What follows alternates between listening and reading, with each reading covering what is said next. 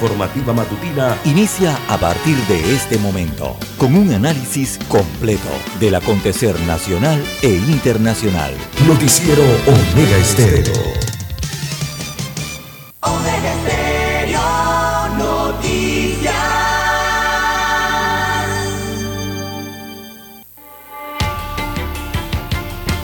A continuación, los titulares, con los hechos que son noticias hoy.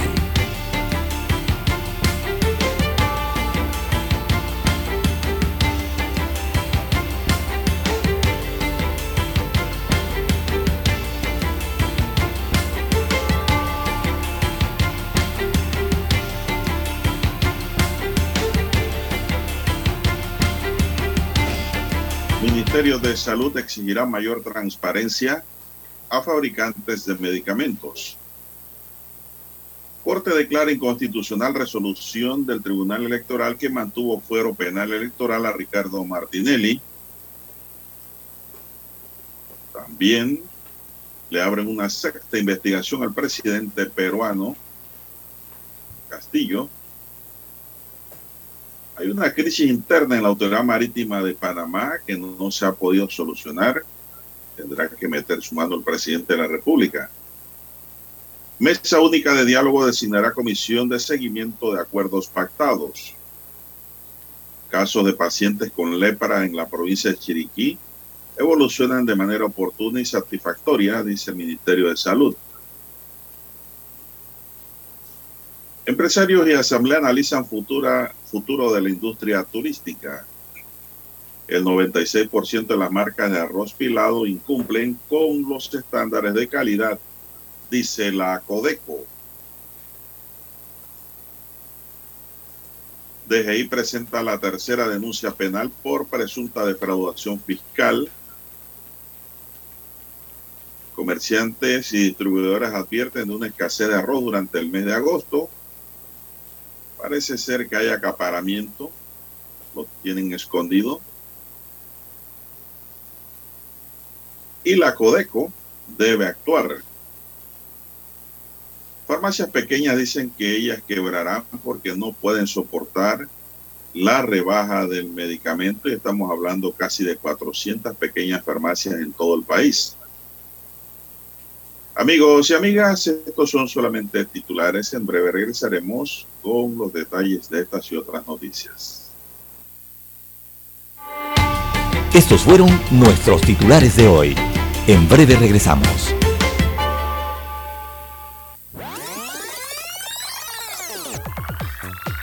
Omega Stereo tiene una nueva app. Descárgala en Play Store y App Store totalmente gratis. Escucha Omega Stereo las 24 horas donde estés con nuestra nueva app.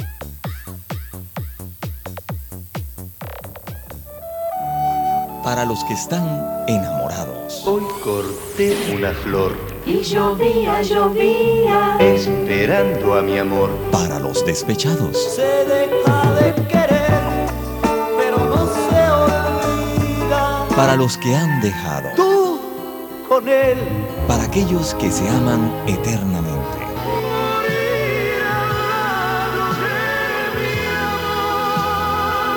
Para los que hacen propuestas indecentes. Necesito saber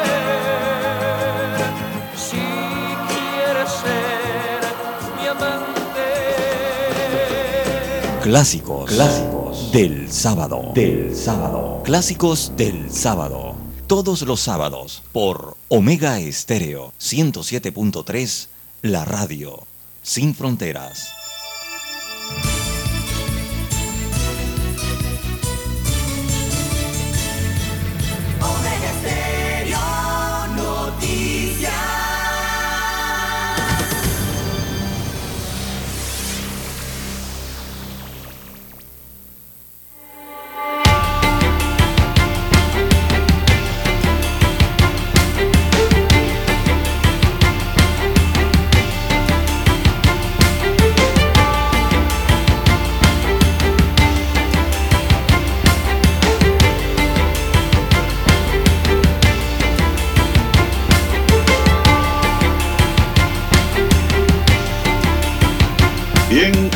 Amigos y amigas, muy buenos días. Hoy es viernes 12 de agosto del año 2022.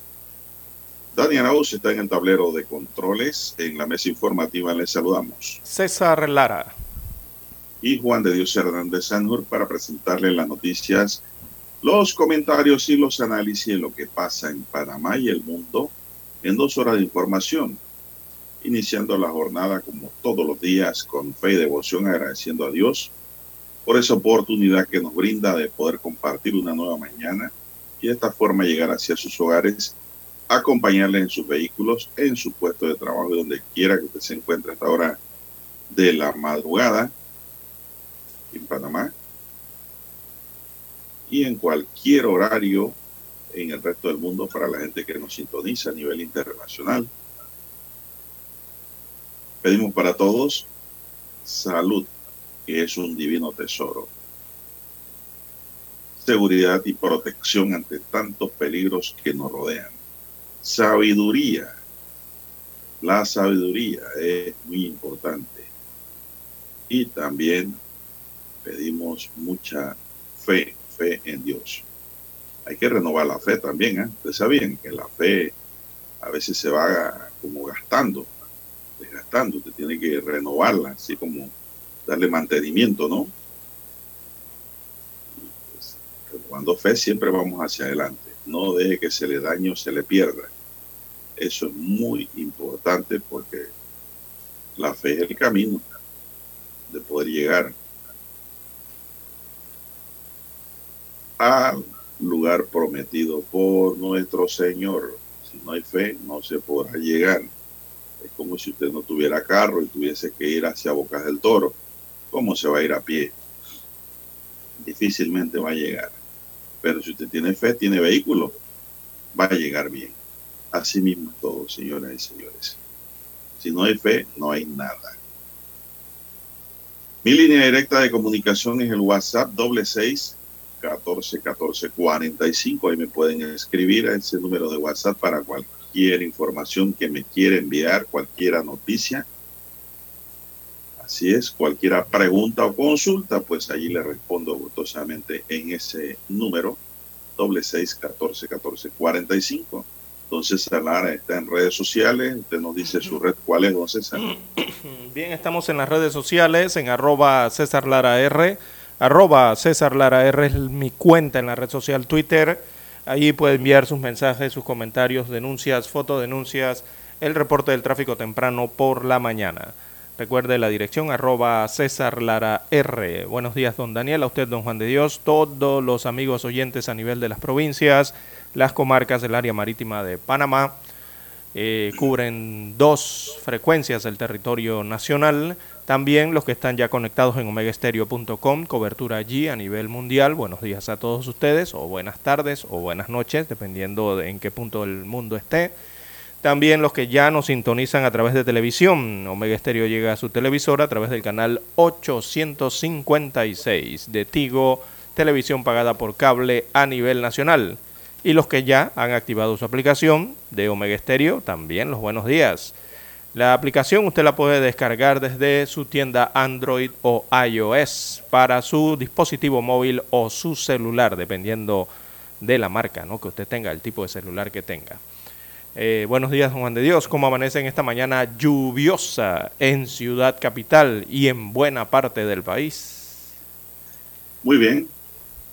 Muy bien, gracias a Dios. Espero que usted esté bien también. Así es, don Juan de Dani, Dios. ya vestido de rojo, se parece el chapulín. Así es. O mejor no, chapulín o bombero. Ah, ya, ok, muy bien. Eh, él pensaba que le iba a decir que, que, que era de los 49ers, allá de San Francisco, el equipo del fútbol americano. Pero no, bombero. Bien, don Juan de Dios, las 6:40 5.43 minutos eh, de la mañana en todo el territorio nacional. Bueno, ¿quiere el resumen del día de hidrometeorología o vamos a la pausa, don Dani? Bueno, don Dani dice que vamos a la pausa para después darle el estado del tiempo. La mejor franja informativa matutina está en los 107.3 FM de Omega Estéreo, 530 AM. Noticiero Omega Estéreo presenta los hechos nacionales e internacionales más relevantes del día. 7:30 AM. Infoanálisis. Con entrevistas y análisis con los personajes que son noticia. De 8 y 30 a 9 y 30 de la mañana. Sin rodeos. Con Álvaro Alvarado. De lunes a viernes. Por Omega Estéreo. Para anunciarse en Omega Estéreo, marque el 269-2237. Con mucho gusto le brindaremos una atención profesional y personalizada. Su publicidad en Omega Estéreo. La escucharán de costa a costa y frontera a frontera. Contáctenos 269-2237. Gracias. Omega Stereo tiene una nueva app. Descárgala en Play Store y App Store totalmente gratis. Escucha Omega Stereo las 24 horas donde estés con nuestra aplicación totalmente nueva. En centrales telefónicas, la casa del teléfono es tu mejor opción. Te asesoramos y ofrecemos buena atención. Años de experiencia, trabajando para ti. La casa del teléfono, ubicados en Via Brasil y Vista Hermosa. La casa del teléfono, líder de telecomunicaciones. La casa del teléfono, distribuidores de Panasonic. Ven a visitarnos. La casa del teléfono. 229-0465 lsdtcorp.com Distribuidor autorizado Panasonic.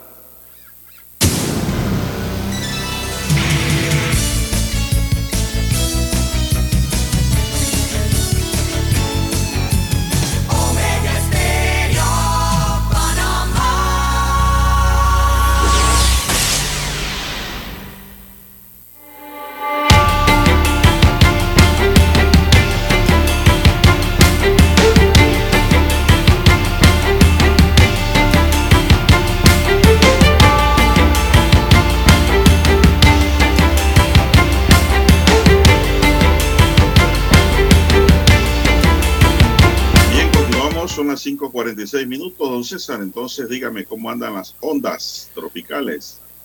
Bueno, la onda tropical eh, que se acerca por el Caribe está muy lejos todavía, está por Venezuela. Eso no es lo que está provocando en estos momentos las lluvias. Las lluvias que están cayendo sobre Panamá son las lluvias de la temporada, las lluvias regulares, ¿verdad? Eh, la, eh, la onda tropical que se avecina está por Venezuela, quizás llegue el sábado por la noche, domingo por la madrugada a territorio panameño durante este fin de semana. Pero hoy, don Juan de Dios, durante la mañana eh, se han registrado fuertes tormentas que han estado localizadas en el Golfo de Panamá. Eh, también fueron desplazándose hacia la península de Azuero, la provincia de Coclé, Panamá Oeste. Eh, se han estado generando lluvias de variadas intensidades acompañadas de descargas eléctricas eh, a lo largo de la madrugada. También eso va a ocurrir a lo largo del día.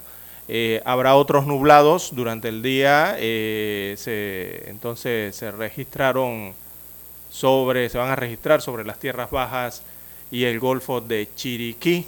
Se van a estar produciendo entonces lluvias de variada intensidad con descargas eléctricas en este sector. También cielo parcialmente nublado o cubierto eh, se registrará en el país. Eh, se habla de un incremento paulatino de las nubosidades para horas de la tarde también de hoy viernes y un registro posible de incremento de nubosidades y tormentas en el territorio panameño. Así que, don Juan de Dios, habrá lluvias el día de hoy, muchos episodios de aguaceros, eh, algunos con fuertes descargas eléctricas en la parte pacífico, entiéndase las provincias del área de Azuero, Golfo de Panamá, también la provincia de Chiriquí. Así que la recomendación para hoy, no deje su paraguas, don Juan de Dios. Bueno, ya saben. Bueno, don César, en otra nota ya son las 5.48 minutos. La mesa única del diálogo por Panamá que se realiza en Penonomé, provincia de Coclé, se retomó ayer en una jornada en la que las organizaciones populares denunciaron el incumplimiento por parte del sector empresarial en los acuerdos ya pactados, principalmente en temas relacionados al costo de la canasta básica de alimentos y el combustible.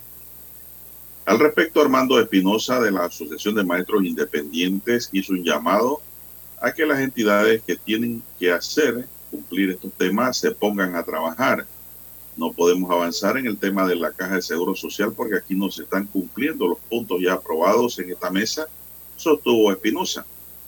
Por su parte, Saúl Méndez aseguró que algunos empresarios están chantajeando al pueblo. Nos están diciendo claramente que no van a cumplir con lo que se acordó. Ya hay escasez de arroz. Lo, reiteraron de la- lo retiraron de las estanterías. Y eso es un delito penal que debe ser castigado, indicó. Bueno, todos los delitos son penales, Saúl. No hay delito que no sea penal. Eh, seguimos. Las organizaciones populares denunciaron la inexistencia de la mayor parte de los 72 productos incluidos en la canasta básica de alimentos acordados en la mesa y el incumplimiento por parte de estaciones de expendio de combustible en algunos puntos de la provincia de Chiriquí en el precio congelado de 3.25. Bueno, aquí la, la CONEP dijo, don César, que no iba a acatar eso, ¿se acuerdan? Sí, correcto. Que lo que se aprobaba ahí no lo, no lo iban a acatar.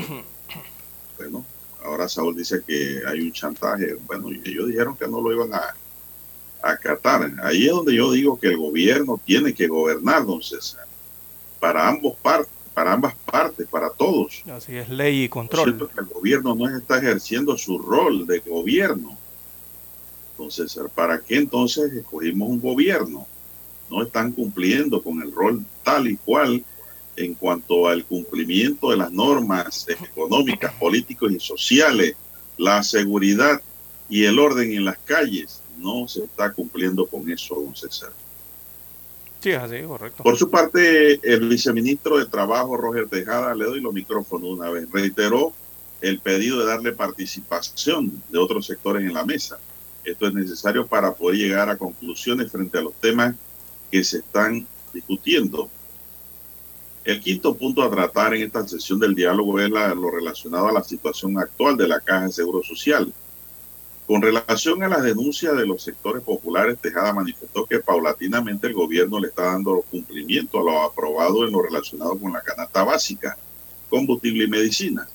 Se refirió a lo informado por el ministro de Desarrollo Agropecuario, Augusto Valderrama, quien dio a conocer que la Autoridad de Protección al Consumidor y Defensa de la Competencia le ha confirmado que han detectado irregularidades en la venta de arroz de primera en varios comercios. La Codeco ha detectado que algunos agentes económicos están vendiendo el arroz de primera como si fuera especial. Pero no me han dicho que ha hecho la Codeco, no ha jalado por la libreta de una vez. Así es. En tal sentido, el viceministro Tejada condenó estas acciones frente a quienes las están cometiendo. No podemos hablar de un señalamiento en particular porque aún estamos recibiendo la información, señaló. Agregó que el ministro Valderrama, el ministro de Comercio e Industria y el director de Acodeco están en las calles en este proceso de fiscalización. Pero es que tiene que haber fiscalización y sanción, don César, también. Y constante, don Juan de Dios. Esto no es porque haya Pero una una mesa. vez el que la hace la paga si la sanción es para el Exacto. incumple. Pero Para que una sociedad funcione, todo el mundo tiene que cumplir las reglas. Si no, no funciona. Exactamente. Y no simplemente porque haya una mesa y esté viendo Por la estos buena temas. por la mala. Dios. Esto tiene que ser constante por esas instituciones, tanto el MIDA como la Codeco y otras instituciones que tienen que ver con el tema específicamente del arroz. Recordemos que es uno de los platos, eh, perdón, uno de los productos principales de la mesa eh, de los panameños. Y ya, eh, bueno, se han hecho, es alarmante, ¿no? Lo que ha dicho la Codeco, por lo menos se conoció el día de ayer. Eh, que la Codeco dijo que hay 54 marcas de arroz que no pasan el control de calidad, don Juan de Dios. Si eso lo ha dicho la Codeco y en Panamá hay 56 marcas de arroz, quiere decir que solamente dos marcas de arroz en Panamá cumplen con los estándares de los estándares establecidos aquí eh, de, de, eh, recordemos de las lo que son la- los, estos estándares ¿cómo es que le llaman a esta a esta norma? Se me, se me escapa el nombre de la norma, pero hay una norma La ISO. de eh, Las normas ISO. Esas mismas, e- esa de Copanit y, y de ISO para, para el tema del reglamento, que hay un reglamento técnico del arroz eh, en Panamá para el arroz en cáscara, el arroz en grano, cómo se clasifica el arroz. Digo, imagínense usted, 54 marcas no cumplen esas clasificaciones, esas tablas de clasificaciones y solamente dos. Y las dos resulta ser que son para arroz especial. Pero el resto de arroz de primera y arroz de segunda, allí nada cumple. Quiere decir hombre. que nos están estafando. ¿Cómo don no, don Juan de Dios? César. Está más que claro. Nos están estafando y hay engaño. Así es. Lucrar con engaño es estafa, penalmente hablando. Así mismo es, don Juan de Dios. Este, eh, Eso eh, está eh, mal. eh, ah, ¿Y dónde está entonces la autoridad de gobierno? Exacto. Los el, el rendimiento de las molineras eh, y la verificación y fiscalización de las molineras, molineras en este caso aquí en, en Panamá, pues los molinos, pues como lo conocemos. Eso debe ser constante todas las semanas, to- todas las quincenas, todos los meses del año. Eh, y no porque ahora se estén quejando porque no hay arroz debido a una mesa del diálogo, porque ahora es que veo que salen estas noticias. Pero bueno, eso debería ser de forma constante, porque hay un reglamento que establece allí el tipo y el clase, las clases de grano y cómo son los factores de calidad eh, de arroz en cáscara, de arroz ya, el grano de arroz propiamente dicho, eh, y otros aspectos, ¿no? Pero bueno, parecer eso no se cumple al 100% en Panamá. Es una lástima. ¿Qué más dijo la mesa, Bueno. don Juan de Dios? Se han estado haciendo los operativos. Si estuviéramos de brazos cruzados sin estar en las calles, puedo decir lo que están planteando que no se está velando por los intereses del pueblo, pero en realidad estamos en las calles haciendo los operativos y se está haciendo el trabajo, afirmó el viceministro Tejada. Se espera que en la mesa de diálogo se nombre esta misma noche una comisión de seguimiento para el cumplimiento de los acuerdos pactados antes de entrar al quinto punto de la agenda relativa a la caja de seguro social. Mire, usted se lo va para un tema más complicado. Bueno, pero es que, don César, aquí nos habían amenazado con el desabastecimiento y lo están cumpliendo. Sí, es evidente, ¿no? Las quejas eh, que se escuchaban en la mesa del diálogo ayer eh, son quejas que con las cuales llevan pruebas, don Juan de. Dios, los miembros de la mesa. Por ejemplo, adicional a lo del arroz, ayer también denunciaban algunos sectores en la mesa, los sectores sociales, por ejemplo, eh, hay un corte de, de- de los pollos, ¿no? Que se llama pescuezo, eso que le llaman pescuecito, pescuezo. Señalan que antes eso costaba no 90... tiene nada que comer, por cierto, que no tiene nada que comer. Exactamente. Esto es puro Se- hueso. Sí, señalan ahí en la mesa que eso antes costaba 90 centavos la libra, costaba la libra de pescuezo, y hoy día ya está en un balboa con 65 centésimos, don Juan de Dios. Imagínense, de 90 centésimos a un balboa con 65 centésimos en tan poco tiempo. No, hombre, eh, eh, eh, esto está descontrolado, don Juan de Dios. Definitivamente Totalmente, lo, totalmente. lo que ha ocurrido, ¿no? Eh, bueno, hay que tirar, hay que buscar las normas de Acodeco y del Código Penal ya en este Sí, país, hombre. porque- y aquí no se puede vivir así en medio de la maleantería. El Nos roban los maleantes, don César, en la calle. Si te descuidas, te arrancan la cartera o te rompen el carro. Sí, Nos porque- roban en los comercios cuando vamos a comprar disimuladamente los delitos de cuello blanco, que son esos mismos que estamos viendo, porque los esto, engaños, esto parece un pesos, sabotaje. Juan calidad, eso, eso es delito de cuello blanco. Y nos roban muchos, no todos, pero sí muchos que están en el gobierno también, don César. Ahora no, porque ahora hay un escándalo y hay una crisis. Pero esto no puede seguir y aquí no vengan con el cuento que ningún gobierno nos roba. Por favor. Bernal decía, el doctor Miguel Antonio Bernal decía, antes recuerdo, por favor hoy no roben, paren por hoy, hagan una huelga hoy y hoy no roben. Con un día que no roben, eh, el Estado ahorra mucho, ¿no? Y tiene para invertir bueno, con solamente un día. en la materia y, y, y, robar no es llevarse la plata de la caja y echársela al bolsillo. Ah, no, el daño, César, el daño por omisión, por corrupción es que hacen enorme. de contrataciones, de cosas que ni se necesitan. ¿No? Que los famosos, estos estudios que hacen en las instituciones Asesorías y ministerios, consultorías. Esos estudios de Oiga, usted consultoría, ahí está el billete. La cantidad de millones de dólares que han arrojado las auditorías por consultoría en el presupuesto general del Estado. Oiga, eso es una millonada y no estamos hablando ni de, ni de 10 ni de 50 millones, don Juan de Dios. Son cifras que son cientos de eh, eh, decenas de millones, ¿no? Eh, de, van arriba, creo que están ya llegando a los 500 millones de eh, dineros utilizados en consultorías, solamente para consultorías. Ahí Esa está la demasiado alta, don Juan de Dios. Las famosas consultorías. Bien, don César, son las 5.59 minutos 58 segundos, don, don Dani. Vamos a hacer una pequeña pausa para escuchar nuestro himno nacional.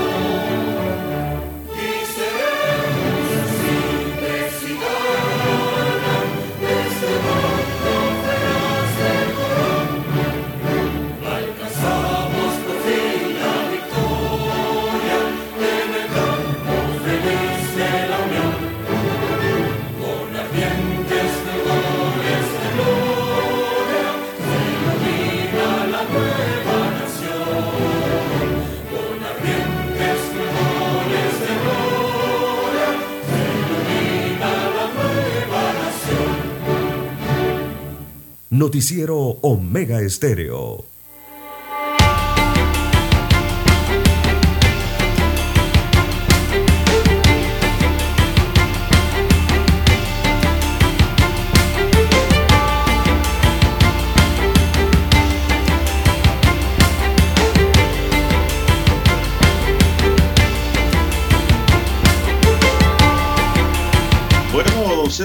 Esta situación que se está dando ahora con el arroz me ha obligado a mí a estudiar la materia, mire. Bueno, pero usted, usted le estudia todos los días cuando va en la tarde a cenar, la mayoría de los días, don Juan de Dios, y No, ve no, su plato no, de arroz allí blanco, ahí- o arroz con pollo, o arroz estudia, con coco. Eh, Con coco. Sí, eh, ¿no come arroz con coco usted? O con, Eh, o con cilantro, bueno, con no, me gusta mucho. No, no, no, no, a mí me gusta el arroz solo Blanco, así, blanco. y, y sin, sin- y sin aceite, nada de esas cosas. Ajá, exacto. El, el aceite, eh, Tipo asiático, tipo asiático, con agua y un poquito de sal. sí, pero para que ese arroz llegue así como a usted le gusta, don Juan de Dios. El asiático va sin sal. exacto. Para que ese arroz llegue así como a usted le gusta, hay una serie de normas en Panamá eh, que establecen cómo se clasifica esos daños, si el arroz tiene Ahí. hongos, si, si tiene granos amarillos, si hay insectos. vamos, vamos- vamos a ilustrar a los oyentes, don César. Hay tres clases de arroz. Vamos a empezar en orden. Sí, sí, correcto. Y, y sobre todo, bueno, ya no hay amas de casa, don César. En esta época ahí es cogobierno. en la casa. ya no hay amas de casa. Y en algunas hay colaboradoras del hogar, que son las asistentes de las ex amas de casa. ¿no? Y estoy viendo también, don César, que ahora están surgiendo los amos de casa. Sí, sí, sí. Sí, Sí, sí, hay, hay mujeres más graduadas y más preparadas que un, más graduadas que un termómetro. Oye, eso trabajan y entonces eh, muchos hombres se han quedado de amos de casa. Así es. O muchos trabajan desde casa también y comparten las labores como amo de casa. Ahora con esto de las tecnologías, del Zoom y del trabajo, eh, de la movilidad eso en, de en ama laboral, de ¿no? casa, Eso ama de casa es una frase trillada ya antigua, ¿no? Yo recuerdo que le decían a la mujer cuando era esposa ama de casa porque la mujer no, no trabajaba. Pero ya con el tiempo la mujer hoy en día trabaja, don César, hombro a hombro con el hombre. Trabajan duro. No, pero no se lo vayan a tomar a mal ahora. ¿eh? Y, por la familia, no, no, no, no, por el contrario, yo a esas mujeres las felicito, ¿Cómo les no? un abrazo. Así bien, es. bien, Allá en, bien cariñoso. allá en casa, en casa manda la señora, don Juan de Dios. Uno manda en la calle, allá, en lo que pueda mandar en la calle, pues. pero, yo en la casa manda es la señora. mandato, estoy hablando de, de trabajo. Así es, en todo, ¿no? Bueno, mire, le voy a explicar aquí de acuerdo al cuadro que tengo porque quiero, les aclaro, no soy especialista en arroz. El cuadro que estoy viendo aquí dice que hay tres tipos de arroz, Son los factores de calidad del arroz. de primera y de segunda. Esa es la calidad. Granos yesosos, el especial tiene 3%, el de primera 5 y el de segunda 10. Ahora usted me dirá que es grano yesoso, me imagino que es el color de yeso. Sí, es que el- porque el- viene el grano amarillo. El arroz especial tiene nada más 1% de grano amarillo. exacto. Es el que de hay granos. primera 5 y el de segunda 100%. Ujú, Exacto. Sí, es que hay granos que son yesosos, hay otros granos que tienen color amarillo en el arroz. Usted lo ha visto en los paquetes. Seguir. Y hay otros granos que tienen hasta Granos. color rojo, ¿no? Grano rojo. El especial tiene 0.5%. El de primera 1% y el de segunda 5%. Ujú. Granos dañados, el especial tiene 0.5%, que es el que está quebrado, ¿no? Exacto, sí. el de primera el 2% y el de segunda 5%. Semillas vegetables, o sea que siempre en el arroz va una semillita que por ahí, que por ahí usted no ha pasado alguna vez que está comiendo y una, una semillita le, le traquea o le golpea los dientes. Así Bueno, mismo esas es. semillitas son. El especial tiene un, tiene un 2%, el de primera 4% y el de segunda 8%. Unidades. Esto es dice, calidad del grano panameño según la Codeco, don César. Sí, porque el arroz eh, debe tener un rendimiento total eh, para poder empacarlo, don Juan de Dios. Esos rendimientos tienen que estar en promedio por el, el 60, creo que están por el 60 al 68, casi al 70%, o un poquito menos, me parece. Eh, y los granos enteros tienen un porcentaje eh, importante, debe ser más del 50%, por lo menos el arroz especial, eh, más del 50% de los granos tienen que ser enteros, deben ser enteros. Cuando se habla de arroz de primera, ese que tanto se están quejando hoy, por lo menos el 50% debe ser de granos enteros, como mínimo el 50%. Y ya cuando usted habla de arroz de segunda, esos porcentajes bajan al 40%, por allá me parece 38, 40%. Ya es un arroz de segunda, ¿no? Eh, todo eso eh, eh, es una clasificación que se hace en los molinos, don Juan de Dios, del tipo y de la clase del grano, y todo eso va determinado en, las semillas, porque las semillas también son objetables, ¿no? Cuando se hace todo el proceso en eh, la molinera. Bueno, don César. Para eso, y, para eso, don Juan de Dios, nada más para aclararle una arista, y para eso se requieren máquinas especiales. No es que la gente está allí Sí, con la, a, la, a la vista, dice que este sí, este saco sí, este saco no. Es- no, no, no, no. Eso es unas máquinas especiales allí que van eh, eh, seleccionando todos los tipos de granos y seleccionando también los tipos de granos que eh, no cumplen, los granos dañados en este caso, ¿no? Eh, también si se encuentra granos con hongo, Re- recordemos que el arroz cuando se almacena o cuando se cosecha, todo depende de la humedad también, depende del calor donde esté ese producto, esté en esos granos. Recordemos que al arroz también le caen insectos. Todo ese cuidado lo deben tener eh, cuando eh, se está haciendo la selección del grano, ya sea para segunda, grano de primera o grano especial y el empacado. Todo eso, ¿no? La apariencia del arroz, todo eso, eh, todo eso se clasifica. Mire usted, ya sabemos un poquito de arroz, ¿no? pensábamos que no sabíamos mucho, pero sabemos algo. No, que ¿ah? yo no sé, don César, le voy a ser sincero, yo no sé porque yo siempre compro especial. Pero, pero sí sabe, le digo por qué. Porque cuando usted va al supermercado y agarra el paquete, las, las 5 libras de arroz o las 10 libras de arroz, ¿usted qué hace? Usted no la agarra y la, y la, la suelta allí, la, la deposita inmediatamente en el carrito, ¿verdad? Usted lo que hace es que lo agarra y lo mira, lo observa muy bien, ¿verdad? ¿Cierto? No, yo leo si es, dice Ah, entonces sí sabe de arroz. especial, ya, si es Sí, especial claro. ese mismo va. Pero usted ve allí si cómo están las semillas, si, si no están amarillas, si no están rojas, si no, no. pero que si es especial Ah, no debe tener ese problema. Pero claro, usted verifica siempre, ¿no? O usted lo echa a sí mismo. No, no. ¿Cómo? Usted lo echa a sí mismo sin verificarlo, sin verlo, sin observarlo. Eh, Dice que arroz especial, Ah, bueno, ya, bueno, usted se confía en eso, pues. Dice allí, bueno, yo he hecho ese. Eh, no me había fijado, creo que por eso, don César, pero ahora, ahora en adelante me voy a fijar. Los empaques de arroz pilado deben tener impreso claramente, entre otros datos, la fecha del vencimiento. Eso hay que verificarlo. También, sí. Y a veces uno ni lo verifica confiando en la buena fe y la buena disposición de parte del el comerciante, el que está poniéndolo al público.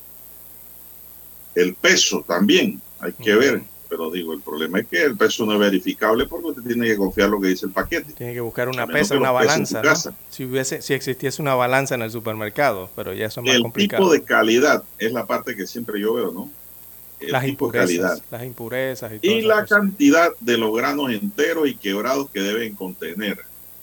No debe notarse la presencia de elementos extraños como insectos, piedras y otros dentro de la bolsa de arroz, don César.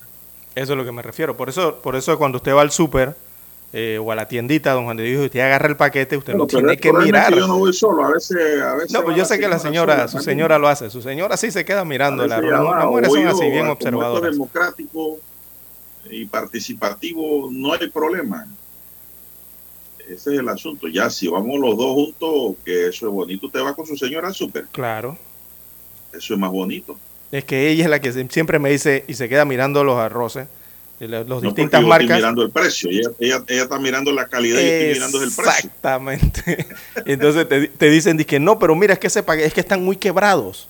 Te dicen así, tú te quedas, pero, pero si ese no es el mismo que llevamos todos los meses o, o eventualmente llevamos este, ahora porque está más quebrado y antes no. Entonces esas preguntas una se las hace cuando tiene el paquete de arroz, don Juan de Dios. ¿Por qué? Porque el arroz no tiene que tener, no tiene por qué llevar impurezas si es especial o es de primera.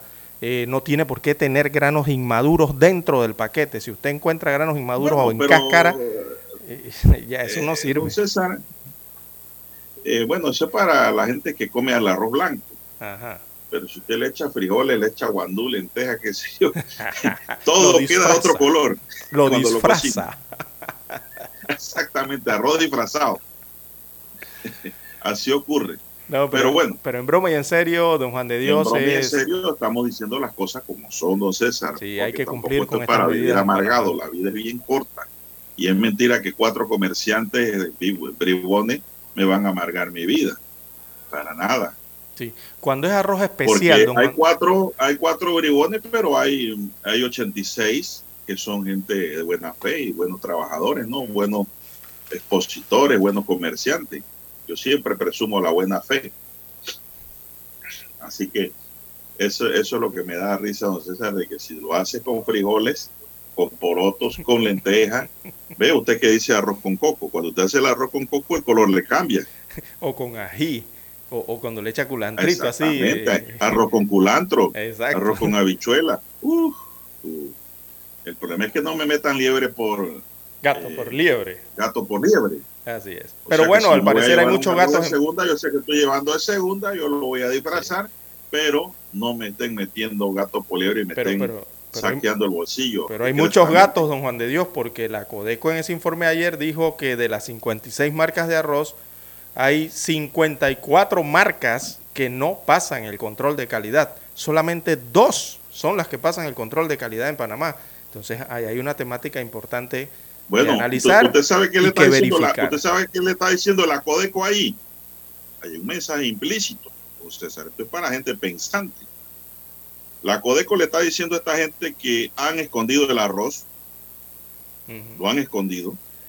Ese arroz que usted tiene no tiene la calidad y, y a lo mejor lo van a tener que votar si lo siguen escondiendo, porque no tiene la calidad que exige Codeco.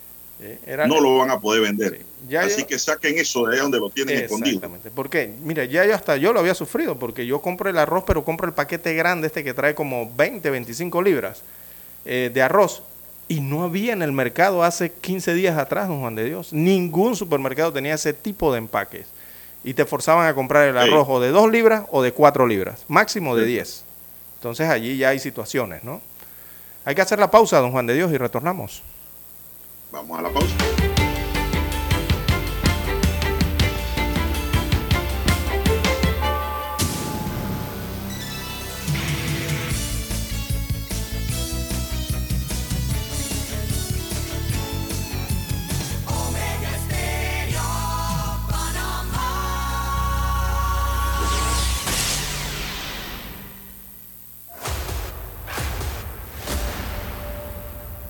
Desde los estudios de Omega Estéreo, establecemos contacto vía satélite con la voz de América.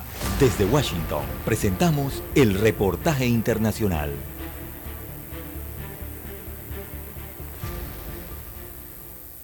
México se ubica en el décimo lugar de entre 23 países con reservas por certificar de litio, con lo que posee casi el 2% de este material en exploración, según el Centro Estadístico Geológico de Estados Unidos. Los proyectos de los que hasta ahora se tiene conocimiento están ubicados en los estados de Jalisco, Sonora y Puebla.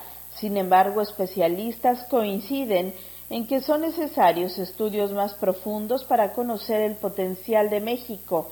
Víctor Ramírez, experto en temas energéticos, señaló que México tiene proyectos prospectivos, reservas potenciales, pero no se tiene certeza sobre la cantidad de reservas probadas. México lo que tiene son recursos prospectivos, potenciales, pero no tiene reservas como tal probadas, ni, ni está explotando en este momento en un nuevo yacimiento. Lo que tenemos son, insisto, lugares donde es probable que haya, pero sin explotación comercial, ¿no? En su gran mayoría. Eh, El secreto es justo la palabra que estás usando. Podría haber litio. Son recursos prospectivos, no son reservas, no son reservas además comercialmente explotables en este momento, eh, digámoslo así, te va a costar más sacarlo que el precio en el que lo vas a vender.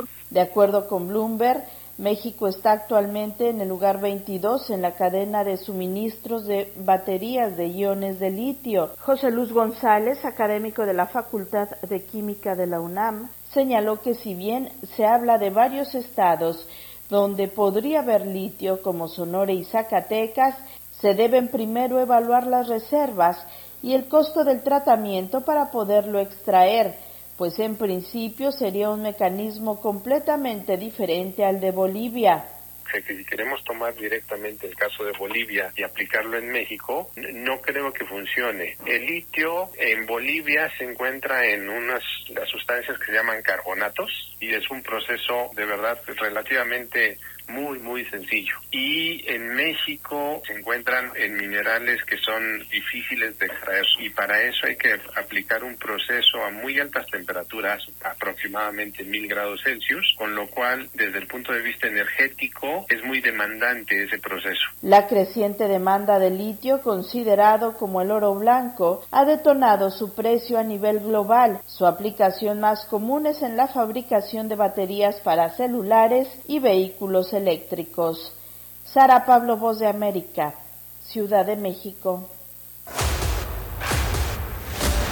Escucharon vía satélite desde Washington el reportaje internacional. La mejor franja informativa matutina está en los 107.3 FM de Omega Estéreo, 530 AM. Noticiero Omega Estéreo presenta los hechos nacionales e internacionales más relevantes del día. 7:30 AM. Infoanálisis. Con entrevistas y análisis con los personajes que son noticia. De 8 y 30 a 9 y 30 de la mañana, sin rodeos, con Álvaro Alvarado. De lunes a viernes, por Omega Estéreo.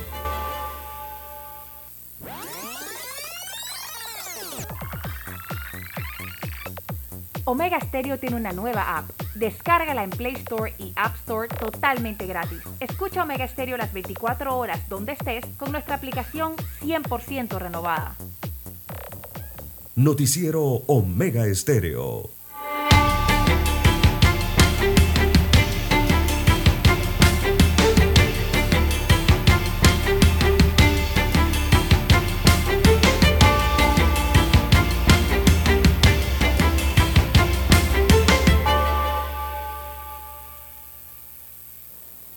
Bien, don César, bueno, dice un oyente que en los super y las tiendas eh, abarroterías solamente hay un arroz de, de nombre Pelín, dice, azul y rosado.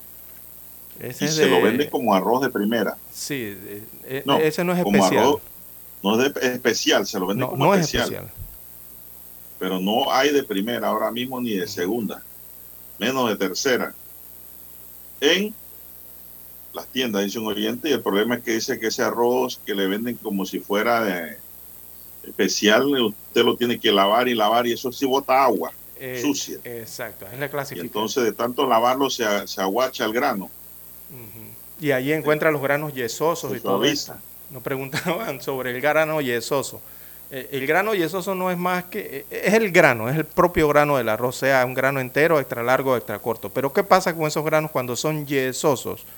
Es que eh, están como opacos. El mismo grano del arroz es opaco o, o la mitad o la mitad del grano eh, usted le encuentra una película que pareciera como tiza, como si estuviera forrado así o pintado como con tiza. Exactamente. Por eso es que cuando lo lavan, eh, ocurre lo que usted dice, que el agua sale más que blanca, ¿no? Pareciera una, una lata de pintura.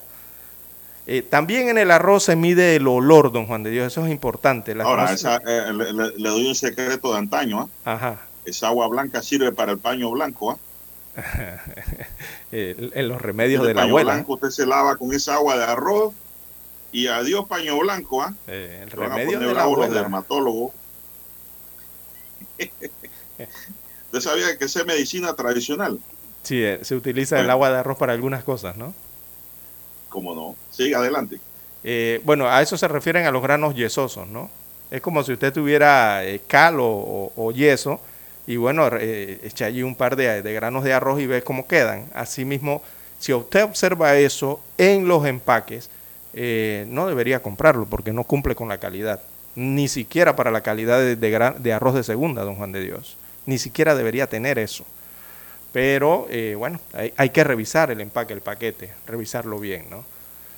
Eh, dice otra. Bueno, don César, eh, ¿qué le parece si vamos a otras notas? No podemos, no vamos a engordar aquí comiendo arroz toda la mañana.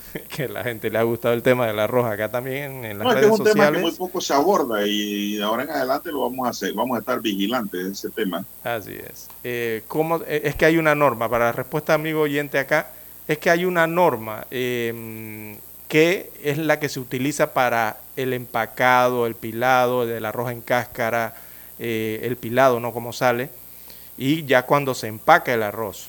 Eh, hay una norma en Panamá eh, para ese tipo de procedimientos, ¿no? En los, procesos de empacado de arroz. Ahora mismo tendría que buscarle el, yo creo que es la Copanito o la, bueno, déjeme buscar en Analmo a ver si le consigo el, el nombre técnico de esa norma. Eso tiene un nombre, es una, es más, eso está, eh, creo que es parte de una ley de una de la República, ¿no? Así que por ahí se la buscamos y se la damos a conocer. Aquí está, norma Hay que técnica. ver qué número de ISO es, no es ISO, Sí, pero hay que ya. ver qué número de ISO es. Dice norma técnica, la norma se llama, es la resolución, eh, es una norma por- técnica por de. DGNTI Copanit 40 402-2003, ya creo que se la modificaron ya recientemente. Pero es la norma que habla sobre los granos eh, de cereales, habla de los granos de arroz y los métodos de ensayo y también los análisis que se le hace a ese tipo de producto. Y ahí establecen las tablas estas de grano de especial, de primera, cómo se clasifican, cómo deben ser los molinos, cómo hacen todo eso internamente, ¿no? Bueno, el Pleno de la Corte Suprema de Justicia en su sesión ordinaria de ayer declaró inconstitucional la resolución del 22 de marzo de 2022 proferida por el Tribunal Electoral con la cual se decidió mantenerle el fuero penal electoral a Ricardo Martinelli en el caso New Business, que se adelanta en su contra por la supuesta comisión de delito contra el patrimonio económico. La resolución del 22 de marzo de 2022 del tribunal dispuso revocar en todas sus partes la resolución 23 de febrero de 2022 dictada por el juez, la juez segunda administrativa electoral y mantuvo los efectos jurídicos de la resolución número 2 2022 del 23 de febrero de 2022 emitida por el juzgado segundo administrativo electoral que dispuso en su momento levantar el fuero penal electoral a Martinelli a solicitud de la juez tercera liquidadora de causas penales del primer circuito judicial de Panamá dentro del proceso identificado con el número 25.332-2021 denominado New Business. Nuevos negocios. La decisión del máximo tribunal constitucional que fue adoptada por mayoría tuvo como ponente a la magistrada María Eugenia López Arias y contó con seis votos a favor y tres votos en contra. Yo no entiendo cómo hay magistrados que van a darle en contra a una norma, eh, a, un proceso que es evidentemente inconstitucional. Entonces, eh, no sé cómo, cómo, cómo, es eso, que 6 a 3 fue eso. Eso debió ser 9 a 0, don César. Todavía no entiendo, pero aquí no dice qué magistrados. Eh, bueno, yo sí que tengo la votación acá, la votación que declaró la inconstitucionalidad de ese fallo del Tribunal Electoral que mantuvo el fuero electoral al expresidente Martinelli, en este caso del New Business. A favor eh, votaron la magistrada María Eugenia López. A favor votó Olmedo Arrocha. A favor de la inconstitucionalidad votó Maribel Cornejo. Carlos Vázquez también votó a favor de la inconstitucionalidad. María Chen y Miriam Chen también votaron a favor de, eh, de ese fallo, ¿no? de la inconstitucionalidad.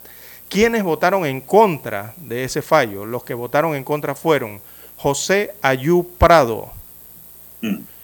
Cecilio Sedalice y Ángela Rousseau fueron los tres magistrados que votaron en contra de ese fallo, dado a conocer el día de ayer, que bueno, finalmente le levanta el fuero electoral al expresidente Martinelli para el caso New Business. Recordemos que hay otro caso más que se llama el caso Odebrecht en Panamá, y que también por allí recientemente, se acuerda, don Juan de Dios, que estaba en polémica y en disputa esto de si, de si eh, se le levantaba o no la inmunidad eh, perdón, el fuero penal electoral, corrijo, fuero penal electoral al expresidente para ese otro caso de Brecht, que finalmente el tribunal dijo hace algunas, creo que fue la semana pasada o antepasada, dijo que le dio la razón a la magistrada que está llevando el caso, ¿no? A la jueza, perdón, que está llevando el caso, y levantaron el fuero electoral para ese caso de Brecht. En contraposición había otro caso, que era este de New Business, que ya llevaba ese proceso en la Corte Suprema de Justicia, y que trataba eh, básicamente de lo mismo, ¿no? de la misma decisión, si es que tenía derecho o no al fuero penal electoral. Pero en el primer caso de New Business se eh, analizaba el tema del el principio de especialidad.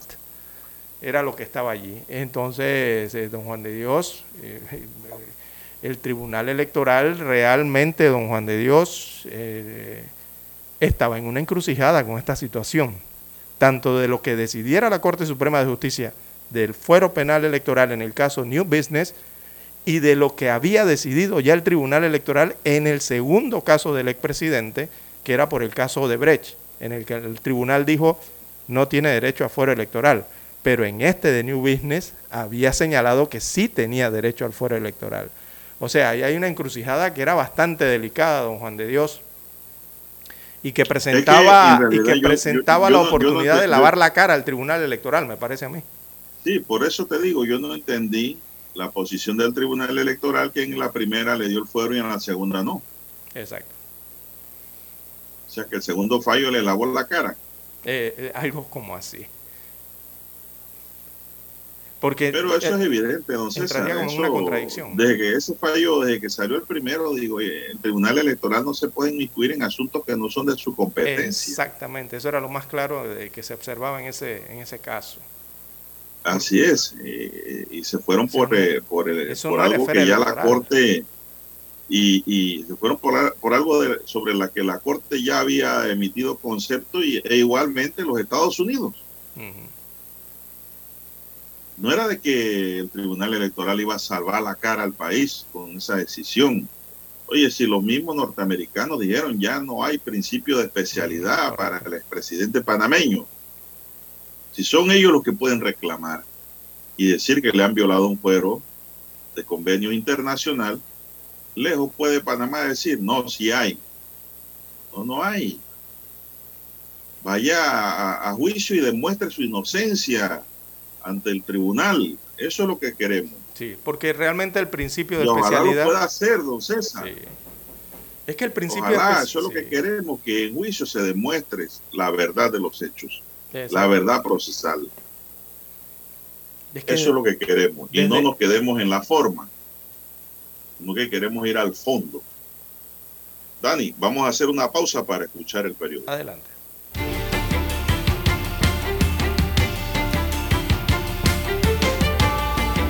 Para anunciarse en Omega Estéreo, marque el 269-2237. Con mucho gusto le brindaremos una atención profesional y personalizada. Su publicidad en Omega Estéreo. La escucharán de costa a costa y frontera a frontera. Contáctenos 269-2237. Gracias. Omega Estéreo, 24 horas en FM Estéreo. Desde los estudios de Omega Estéreo, establecemos contacto vía satélite con la voz de América. Desde Washington, presentamos el reportaje internacional.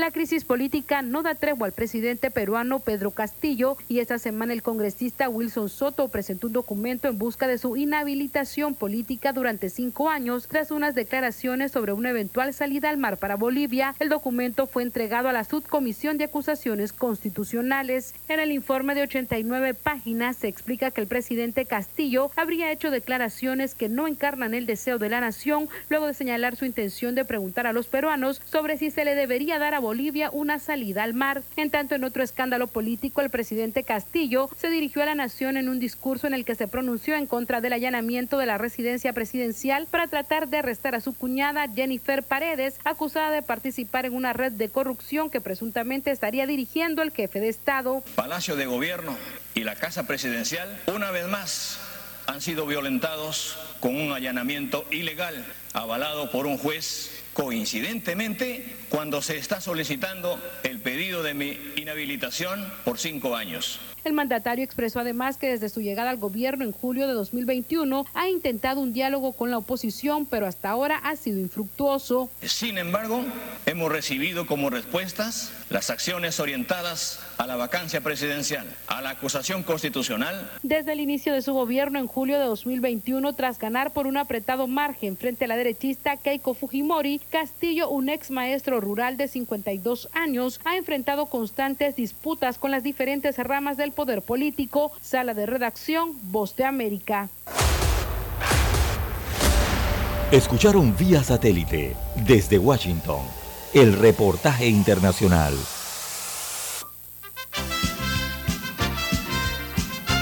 Infoanálisis, de lunes a viernes, de 7 y 30 a 8 y 30 de la mañana por los 107.3 FM de Omega Estéreo. Con Guillermo Antonio Adames, Rubén Darío Murgas, Camila Adames Arias y Milton Enríquez. Infoanálisis, el programa para gente inteligente como usted.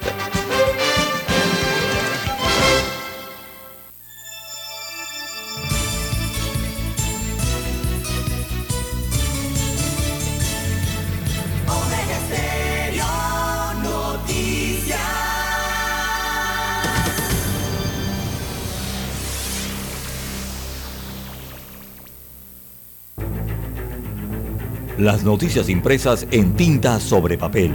Con ustedes. Escuchando el periódico. Los titulares de las primeras planas de los diarios estándares de circulación en Panamá.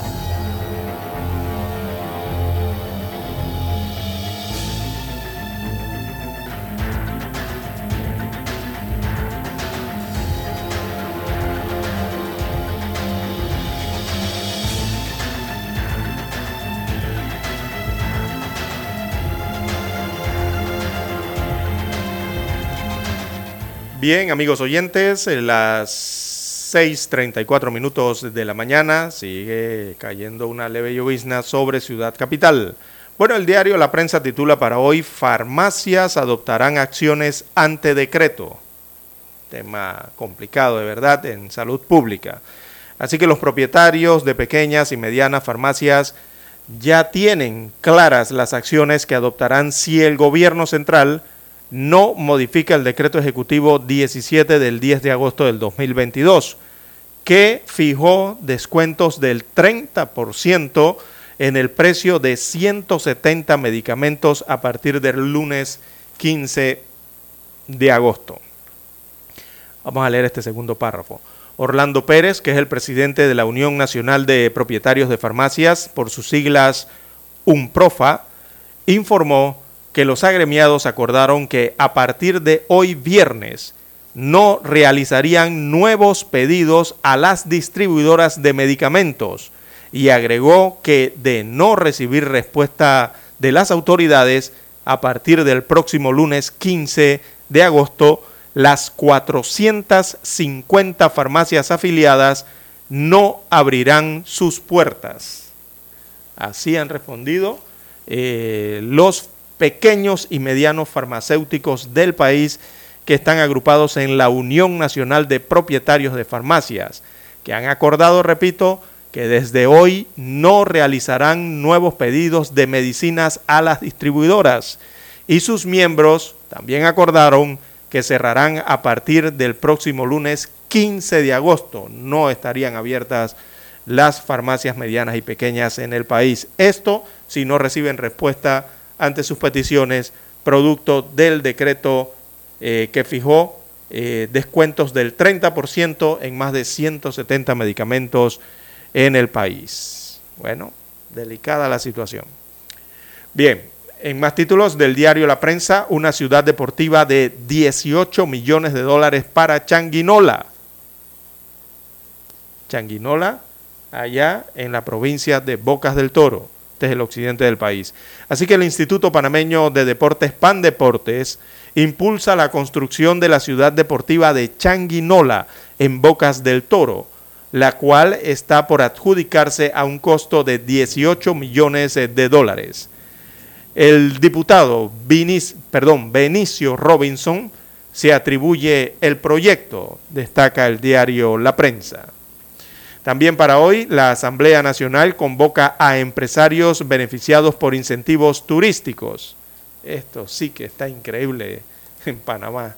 Es increíble esto. Bueno, el presidente de la Asamblea Nacional, Cristiano Adames, eh, pidió ayer jueves a los empresarios que están en desacuerdo con la derogación de las leyes 122 del 2019 y 314 del 2022 que demuestren con números los beneficios de ambas normas. Así que esto con el objetivo de que el órgano legislativo no quede como cómplice o complaciente en caso de no tirar abajo las leyes, como lo pidió el mandatario constitucional Laurentino Cortizo Cohen. Por eso es que le digo que Panamá está increíble. Bien, en más títulos del diario La Prensa para hoy, Corte echa para atrás fallo del Tribunal Electoral a favor de Ricardo Martinelli Berrocal. Es la sentencia. Así que con el aval de seis magistrados y el salvamento de votos de José Ayú Prado, Cecilio Sedalice y Ángela Rousseau, la Corte Suprema de Justicia de Panamá declaró inconstitucional la resolución dictada el 22 de marzo pasado por los magistrados del Tribunal Electoral Heriberto Araúz y Alfredo Junca, que mantuvo el fuero penal electoral a Ricardo Martinelli Berrocal, al reconocer la vigencia de un presunto principio de especialidad a favor del expresidente en el caso New Business o Nuevos Negocios. Esa es la sentencia de la Corte. También titula hoy el diario y la prensa, Acovipa confirma escasez de arroz de primera. Bueno, la demora en la cosecha y la importación tardía de 600 mil quintales de arroz no ha permitido que se mantengan los inventarios de arroz de primera en los establecimientos, según la Asociación de Comerciantes y Distribuidores de Víveres y Similares de Panamá, por sus siglas ACOVIPA. No alcanzó la cosecha hasta septiembre. Bien, en otros títulos, eh, para hoy del diario La Prensa, la Corte le da un espaldarazo a la libre competencia. Tiene que ver también con el sector agropecuario. Así que por considerar que lesiona los principios de la libre competencia económica y restringe la participación de agentes económicos en el mercado, entre otros, la Corte Suprema de Justicia declaró inconstitucionales aspectos del proyecto de ley 628 del 2018, que privilegia las compras eh, de comida e insumos al sector agropecuario nacional. También en otros títulos del diario La Prensa para hoy en Panorama, Parque Coiba recupera conexión con pueblos locales. En la sección Vivir Más aparece fotografía del cantante de música tropical salsa Gilberto Santa Rosa. La titulan Panamá es como estar en una fiesta de la familia. Así se expresó Gilberto Santa Rosa. Bueno, cada vez que viene a Panamá se siente en familia. También la fotografía principal eh, del diario La Prensa para la mañana de hoy. Eh, esta fotografía fue captada en el corregimiento de, eh, este es el corregimiento de San Felipe. Bueno, y la titulan Candidatura de Panamá en la ONU. Inédito encuentro de ex cancilleres.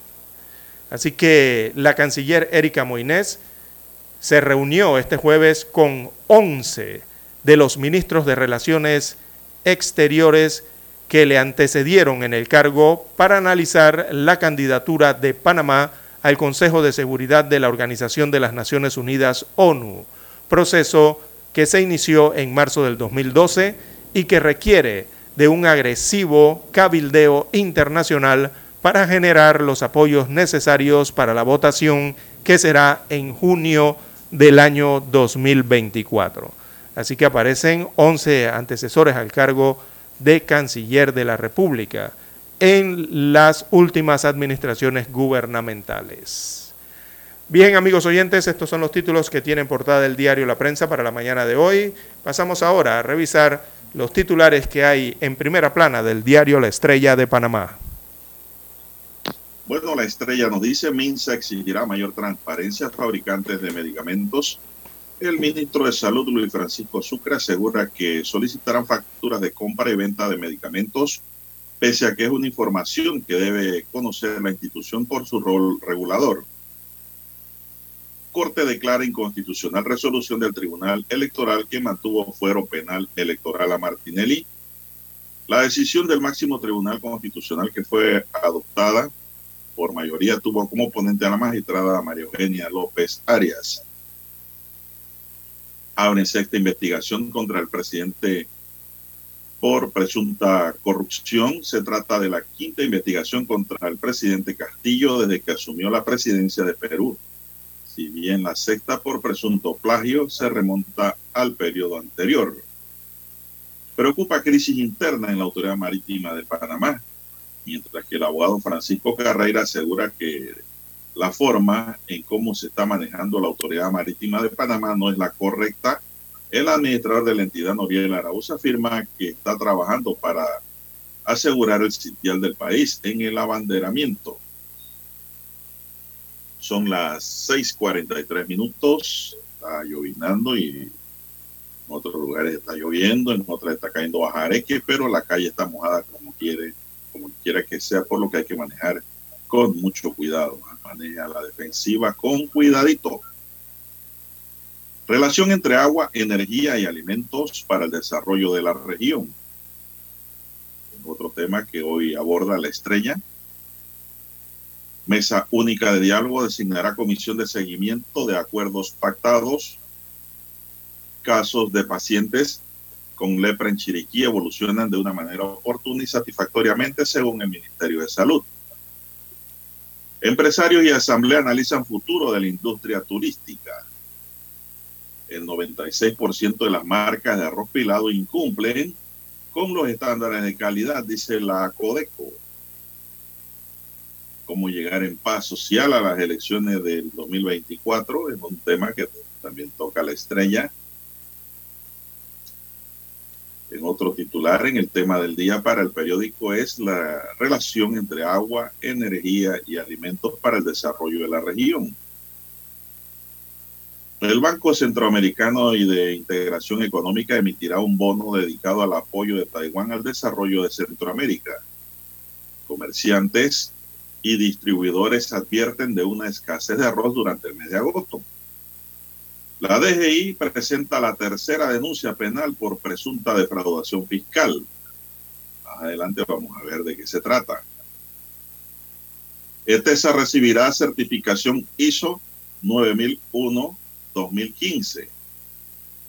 En los deportes, el crecimiento exponencial de la Major League Soccer, con la llegada de jugadores extranjeros, la evolución de las jóvenes promesas de nuevos patrocinadores esta se perfila como una de las ligas más importantes de la región de CONCACAF. Melgar consigue en los penaltis una histórica clasificación a las semifinales. El conjunto peruano que decidió un empate 0 a 0 en casa la semana pasada en el partido de ida supo resistir las presiones del Colorado en Porto Alegre. Comienza el juicio por la difusión ilegal de fotos del cadáver de Kobe Bryant el panameño Omar Valencia ficha por el New York Red Bulls. Dos. Estamos hablando de fútbol. ¿eh? En lo internacional, la Fiscalía de Perú abre una sexta investigación contra el presidente por presunta corrupción. La Sociedad Interamericana de Prensa exige garantías procesales para el periodista guatemalteco José Rubén Zamora, el Ministerio Público lo acusa de los presuntos delitos de lavado de dinero, conspiración, tráfico de influencias y chantaje. También en otros titulares, nuestras 11 vidas están en manos de Dios, dice un obispo sitiado en Nicaragua. Y se refiere a los 11 que están sitiados allí, que no lo dejan salir, que tienen como iglesia por cárcel. El drama de 100 mineros, de 10 mineros atrapados vive la polémica aviva la polémica sobre las minas en México. Hay 10 mineros atrapados allá abajo. El senador por Cahuila y el empresario minero Armando Guardiana señaló que la minería es una actividad de mucho riesgo y las minas de carbón son las más peligrosas del mundo. Señoras y señores, estos son los titulares del diario La Estrella de Panamá para hoy y concluimos así con la lectura de los titulares correspondientes a la fecha. Hasta aquí. Escuchando el periódico. Las noticias de primera plana, impresas en tinta sobre papel. 7:30 AM. Infoanálisis, con entrevistas y análisis con los personajes que son noticia. La mejor franja informativa matutina está en los 107.3 FM de Omega Estéreo, cadena nacional. Para anunciarse en Omega Estéreo, marque el 269-2237. Con mucho gusto le brindaremos una atención profesional y personalizada. Su publicidad en Omega Estéreo. La escucharán de costa a costa y frontera a frontera. Contáctenos 269-2237. Gracias.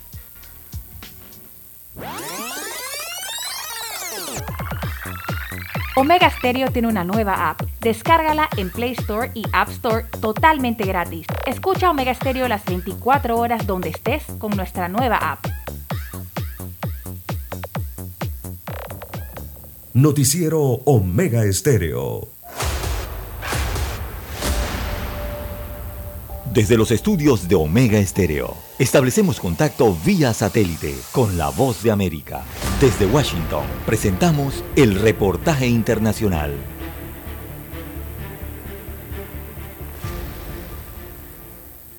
Los incendios forestales en Estados Unidos en los últimos años han sido abrumadoramente destructivos y superan con creces tanto la capacidad del bosque de curarse a sí mismo como el gobierno para replantar árboles. Eso ha creado una acumulación de 4.100.000 acres que, según las autoridades, necesitan ser replantadas, un equivalente a 1.700.000 hectáreas. Jared Abbott es capitán de bomberos del Distrito de Protección contra Incendios de Woodside en California y supervisa a otros bomberos que luchan contra el incendio de Oak en el condado de Mariposa en California, el incendio más grande del verano hasta el momento, y comparte su experiencia con el aumento de los fuegos.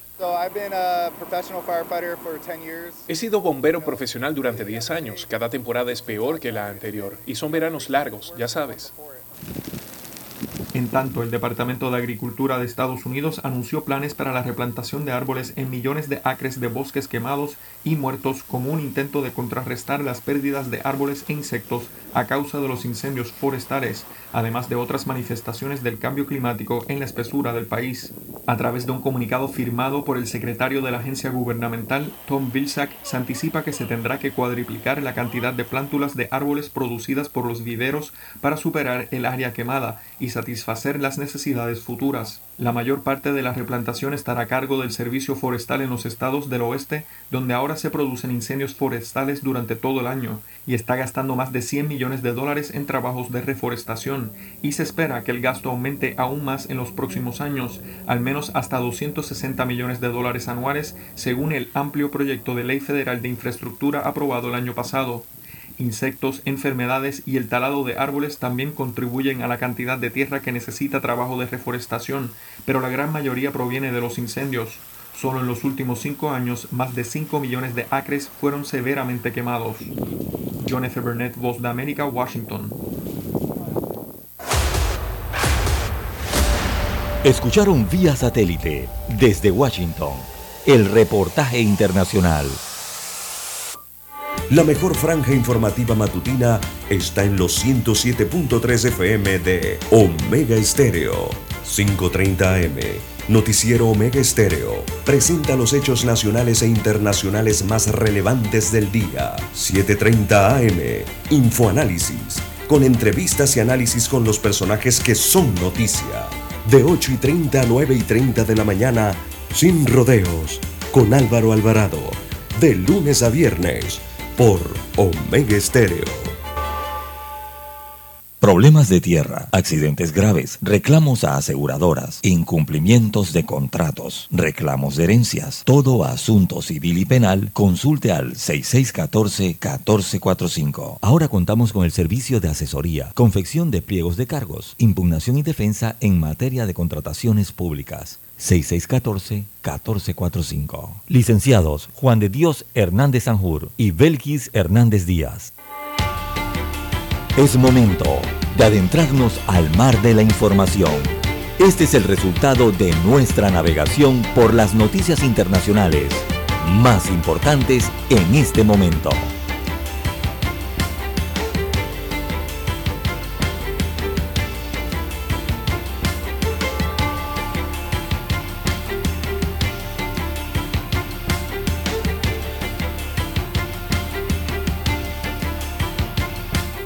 Avanzamos, son las 6.52 minutos en unas pinceladas internacionales. Don César, tenemos el accidente que mantiene a 10 mineros mexicanos atrapados en un pozo desde hace una semana en el norte del país reactiva el debate sobre la negligencia de las minas en la zona carbonífera que ya ha sido explotada por más de 30 años y que ha dejado más de un centenar de muertes.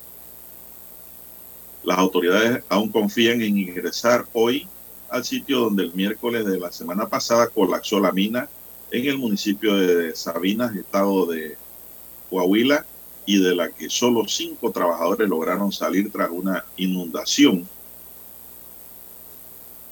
Cristina Auerbach, directora de la organización Familia Pasta de Conchos, que representa a las víctimas del accidente que dejó más de 60 fallecidos en esa mina en el año 2006, comentó a la agencia EFE que estas minas no cumplen con las condiciones de seguridad e higiene. Prevalece la falta de inspecciones, la complicidad con empresas y la desprotección de los trabajadores, denunció. El senador por Cahuila y empresario minero Armando Guardiana señaló que la minería es una actividad de mucho riesgo y las minas de carbón son las más peligrosas del mundo.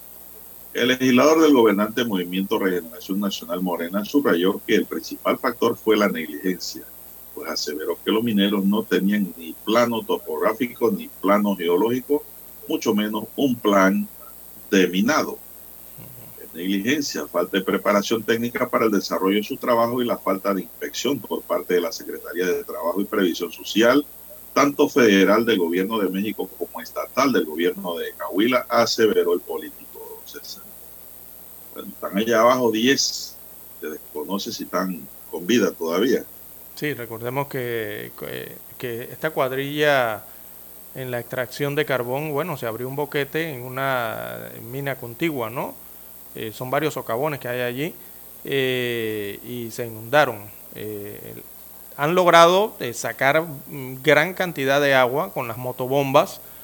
Señalan los rescatistas que uno, por lo menos uno de los socavones que están tratando de, de sacar el agua, ¿no? ya se encuentran a 4,9 metros de agua desde los 30 metros de agua que inicialmente estaba inundado eso, ya están a 4,9 metros, así que se están acercando. El problema es que han enviado abusos, don Juan de Dios, de la Armada de Mexicana, eh, a tratar de ingresar, ¿no? Por esos canales tan pequeños eh, que hay allí y no hay visibilidad. El agua, el agua está, eh, me imagino, tanta tierra, ¿no? Y tanto lodo que ni siquiera con lámparas de iluminación de alta potencia no pueden ver, ni siquiera se ven, no, no pueden verse ni la mano.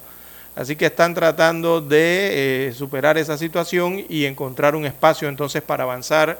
Eh, el que han encontrado hasta el momento han descubierto que hay algunas obstrucciones, que hay maderas eh, que están obstruyendo el paso para tratar de llegar a la posición en donde se supone están estas personas atrapadas. Así que los cuerpos de rescate allá en México siguen enfrentando esas condiciones adversas eh, que impiden lo que es el ingreso a esa mina en el norte de México, donde permanecen atrapados estos 10 obreros desde hace 8 días. Así está la situación en México.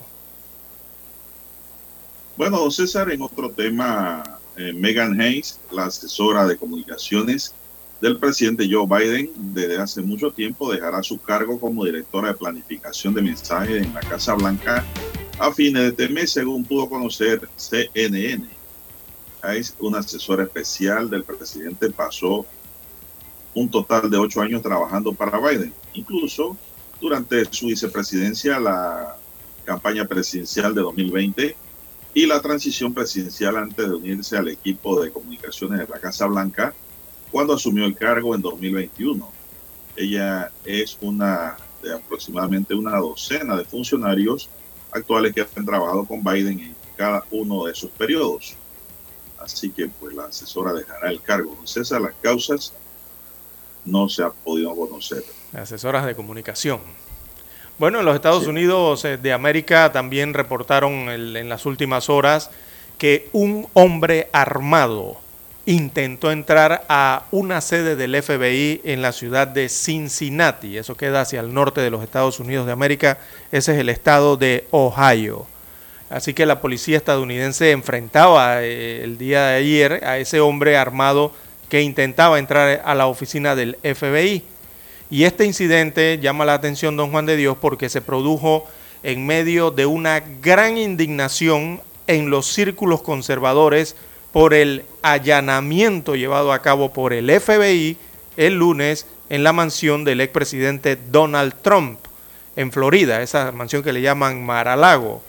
Pero eh, por el momento eh, nada indica que los hechos eh, guarden relación. Bueno, el Buró Federal de Investigaciones, el FBI por sus siglas en inglés, traducido al español, ellos informaron que en la madrugada del jueves, entonces esta persona armada intentó traspasar la zona de control de seguridad en su oficina de la ciudad de Cincinnati, en el estado de Ohio, después de la activación de la alarma y la respuesta de agentes especiales armados del FBI, eh, perdón, del FBI, el individuo huyó. Así que es lo que se tiene. Eh, la prensa local asegura allá en Cincinnati que el hombre disparó con una pistola de clavos y blandió un rifle de tipo AR-15 antes de darse a la fuga en un automóvil. Eso es lo que le ocurrió al FBI en una de sus oficinas en el estado de Ohio en las últimas horas. Bueno, y el ministro de la Presidencia de República Dominicana, Lisandro Macarrula, quien estaba de licencia luego de que uno de sus hijos fuera imputado en un caso de corrupción, informó en la noche de este miércoles su renuncia al cargo. Macarrula dio a conocer la decisión a través de un mensaje publicado en su cuenta de Twitter donde adjuntó la carta de renuncia dirigida al presidente Luis Abimaner. Mire usted, don César, él dice que se va porque solo había dicho que iba a trabajar dos años. Él estaba de licencia por el tema del hijo que le habían imputado por corrupción y ahora deja el cargo. Eso habla muy bien de ese ministro, don César. ¿eh? Así es, cumple la palabra. Viendo Bien, siete en punto de la mañana. Vamos a Washington y regresamos con más. Adelante.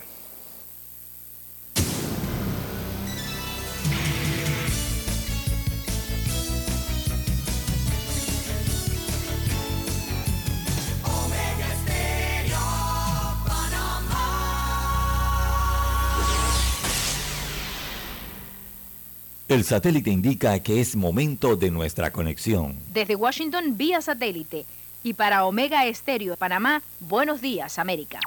Buenos días América, vía satélite desde Washington.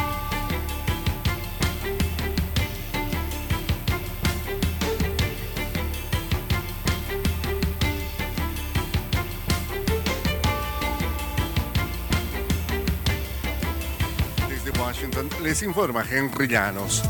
Dos indicadores económicos dados a conocer el jueves ofrecen un alivio inflacionario temporal. Nos informa Jorge Agobián. Un informe del Departamento de Trabajo mostró que el índice de precios al productor, que mide la inflación antes de que llegue a los consumidores, disminuyó un 0,5% de junio a julio. El dato representa la primera caída mensual desde abril de 2020 y podría ser una leve señal de que los altos precios de los productos comiencen a bajar. Expertos consideran que la economía estadounidense se encuentra en lo que han denominado un periodo de vientos cruzados. Jorge Agobián, Voz América. El refinador de petróleo estadounidense Citgo Petroleum reportó el jueves un alza en su utilidad neta a 1.286 millones de dólares en el segundo trimestre debido a mayores volúmenes de procesamiento de crudo. Los resultados reflejan un cambio brusco después de pérdidas anuales en 2020 y 2021. La demanda y los precios de la gasolina, el diésel y el combustible para aviones se dispararon este año debido a la invasión rusa a Ucrania. Los gobiernos de Venezuela y Colombia designaron embajadores para normalizar las relaciones rotas desde hace varios años. Desde Caracas nos informa Carolina Alcalde. Solo días después de la toma de posesión de Gustavo Petro como presidente de Colombia, el mandatario venezolano Nicolás Maduro anunció que designa al exministro de Relaciones Exteriores y ex embajador en China, Félix Plasencia, como próximo embajador de Venezuela en Colombia. Pronto estará en Bogotá el embajador Félix Plasencia, hombre de gran experiencia diplomática, política, de gran capacidad de relacionamiento. Seguiremos paso a paso el restablecimiento y la reconstrucción de las relaciones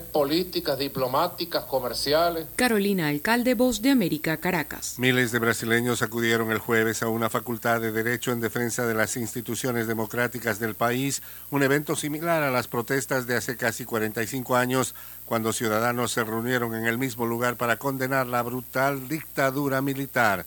En 1977, las multitudes llegaron a la Facultad de Derecho de la Universidad de Sao Paulo para escuchar una lectura de una carta a los brasileños, un manifiesto que exigía el retorno al Estado de Derecho. Desde Washington vía satélite y para Omega Estéreo de Panamá hemos presentado Buenos Días América. Buenos días América, vía satélite desde Washington. La mejor franja informativa matutina está en los 107.3 FM de Omega Estéreo, 530 AM. Noticiero Omega Estéreo presenta los hechos nacionales e internacionales más relevantes del día. 7:30 AM. Infoanálisis. Con entrevistas y análisis con los personajes que son noticia. De 8 y 30 a 9 y 30 de la mañana. Sin rodeos. Con Álvaro Alvarado. De lunes a viernes.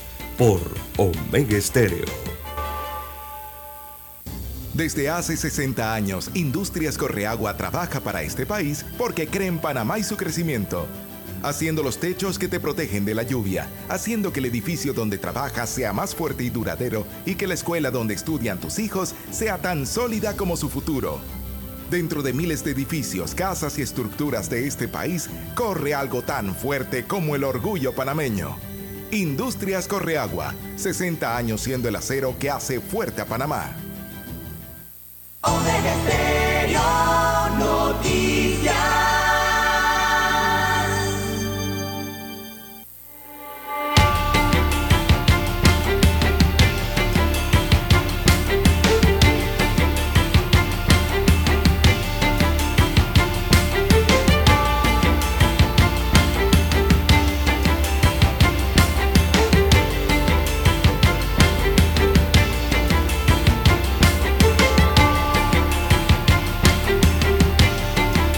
Bien, seguimos. Son las 7.05 minutos. Buenos días, Panamá. Están en sintonía de Omega Estéreo, cadena nacional, con el primero con las últimas. Un noticiero diferente para gente pensante, gente inteligente. Bueno, don César, ayer le enviaron un saludo, ¿ah?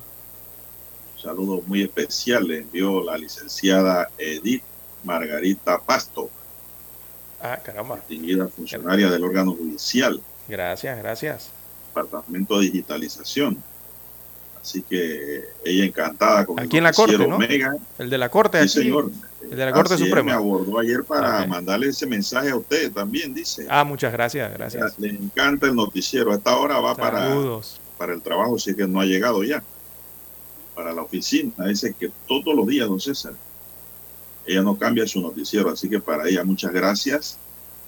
Y bueno, que trabajemos por Panamá y que Dios le siga dando salud para que nos siga escuchando muy bien también. Así es. Muchas Bueno. gracias. como no tenía que decirlo porque don César, esas son distinciones que uno recibe en la calle, eh, en las oficinas públicas de distinguidos funcionarios. Bueno, son las 7, minutos, la sección de evasión y defraudación fiscal de la Dirección General de Ingresos presentó ante el Ministerio Público la tercera denuncia formal por presunto delito de defraudación fiscal. La denuncia penal se interpone en contra de una persona jurídica que incurrió en una defraudación fiscal cuya cuantía sobrepasa la suma de 300 mil dólares, lo que le atribuye la categoría de delito conforme a lo establecido en el Código de Procedimiento Tributario, explicó Maruquel Donado, jefa de la sección de evasión y defraudación fiscal del Departamento Jurídico de la DGI. Donaldo recalcó que mediante investigaciones y trámites previos de la sección de evasión y defraudación fiscal, se corroboró que hubo un dolo por más de 300 mil dólares por parte del denunciado. A la fecha, el Estado ha sido defraudado por más de la suma descrita, por consiguiente, será responsabilidad ahora del Ministerio Público sancionar conforme a lo tipificado en el Código Penal, dijo la DGI. Bueno, aclaro a la DGI que el, el Ministerio Público no sanciona sancionan los jueces. El Ministerio Público investiga el delito y a sus autores. Esperamos que se investigue el delito de defraudación fiscal en detrimento del Estado panameño y se aplique una sanción ejemplar en contra de la persona jurídica denunciada, subrayó la funcionaria. César. Bueno, pero aquí no dicen nombre, no dicen nada, don César. Cuando se trata de un abogado, lo asolean de aquí a Bocas del Toro. ¿Cierto o falso? Así es. Pero cuando se trata de otros profesionales de otra rama, guardan silencio. No dicen nada, ni quién es, ni qué hizo, cómo lo hizo, dónde, cuándo, cómo y por qué. ¿Será que los abogados son noticias y los otros no? Bueno, vamos a dejarlo ahí como decía don Moyo Así y es. casa. Bien, don Juan de Dios. Siete. Ocho minutos. Siete, ocho minutos. Eh, bueno, aquí hay un tema eh, complicado, también polémico en Panamá. Se ha convertido el tema de los medicamentos, sobre todo con el decreto ejecutivo eh, que establece la rebaja del 30% en una cantidad de 170 productos de medicamentos en el país. Bueno, las farmacias pequeñas y las farmacias medianas del país, ellos están agrupados en una asociación, don Juan de Dios y eh, en una unión, ¿no? como le llaman ellos. Y esa unión se llama Unión Nacional de Propietarios de Farmacia. Esas son las farmacias que son las farmacias pequeñas y las farmacias medianas. No se trata ni de las farmacias grandes, ni de las distribuidoras, ni de las importadoras.